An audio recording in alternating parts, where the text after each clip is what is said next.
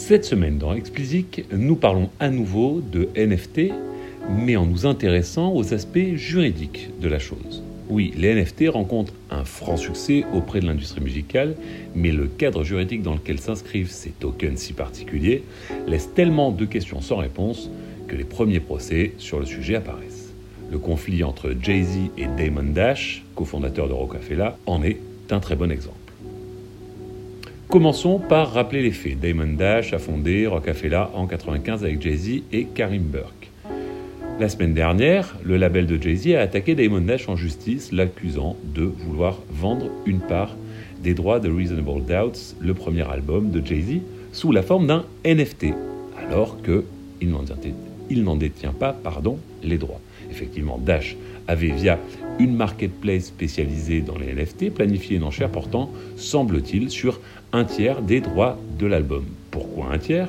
C'est simple, toujours selon Rocafella, Dash considérait que puisqu'il possède un tiers de Rocafella, qui détient les droits de Reasonable Doubts, il détient le tiers des droits de cet album.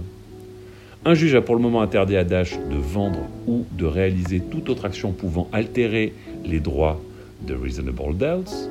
Dash a bien tenté de se défendre, en expliquant ce qui n'était pas idiot du tout, qu'il avait l'intention de vendre son tiers de Rocafella et rien d'autre, et qu'il n'avait absolument pas l'intention de vendre un bout du catalogue.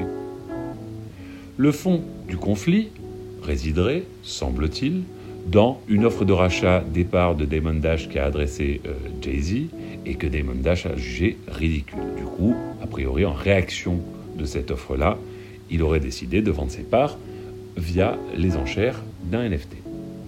Alors voilà pour les faits. Si je vous parle de tout ça, c'est que c'est un exemple simple des problèmes que vont immanquablement poser les NFT. En l'espèce, savoir si la personne qui crée un NFT est bien propriétaire de ce qu'elle vend. Dans notre cas, Dash ne détient pas les droits nécessaires, soit il possède un tiers de Rocafella, mais cela ne l'autorise pas à vendre un tiers de tous les albums au catalogue du label. Les NFT musicaux vont la plupart du temps concerner une œuvre musicale. Ainsi, la personne qui les crée doit avoir les droits nécessaires ou avoir au moins identifié euh, les droits détenus ou gérés par des tiers, qu'ils soient labels, éditeurs, détenteurs de droits de merchandising, etc. Une évaluation précise de cette répartition des droits sera essentielle pour éviter des procès à répétition par la suite.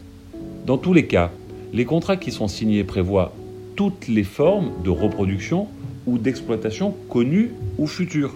Logiquement, même si les NFT euh, sont arrivés après la signature du contrat, le contrat concerne les NFT. Pour les artistes qui n'ont pas de contrat qui les lie à un label ou à un éditeur, par exemple, les choses sont bien entendu plus simples. Dans le cas où votre NFT associe également à la musique une œuvre graphique, il faut à ce moment-là prendre en compte les droits du créateur de cette œuvre, ce qui ajoute un niveau de complexité, vous vous en doutez. Logiquement, certains artistes seront tentés de contourner le problème en créant des NFT qui n'incluent pas d'œuvre musicale. Toutefois, dans ce cas, l'artiste exploite toujours sa marque, son nom si vous préférez. Et il faudra à ce moment-là bien vérifier où il en est côté dépôt de marque et savoir où il en est côté contrat, le liant pour des questions de merchandising qui portent la plupart du temps, voire dans l'immense majorité des cas, sur le nom. Ajoutez à cela le fait que le droit de la propriété intellectuelle n'est pas le même en France et aux États-Unis, et vous aurez compris qu'on a ici tous les ingrédients d'un potentiel joyeux bordel. Alors je m'en tiendrai là et ne rentrerai pas plus dans les détails car d'autres l'ont fait beaucoup mieux que moi et je préfère les mettre en avant. Je vous mettrai un article très complet sur le sujet dans la newsletter. Alors l'article est en anglais, je suis absolument désolé, mais il est extrêmement complet et il mérite d'être lu.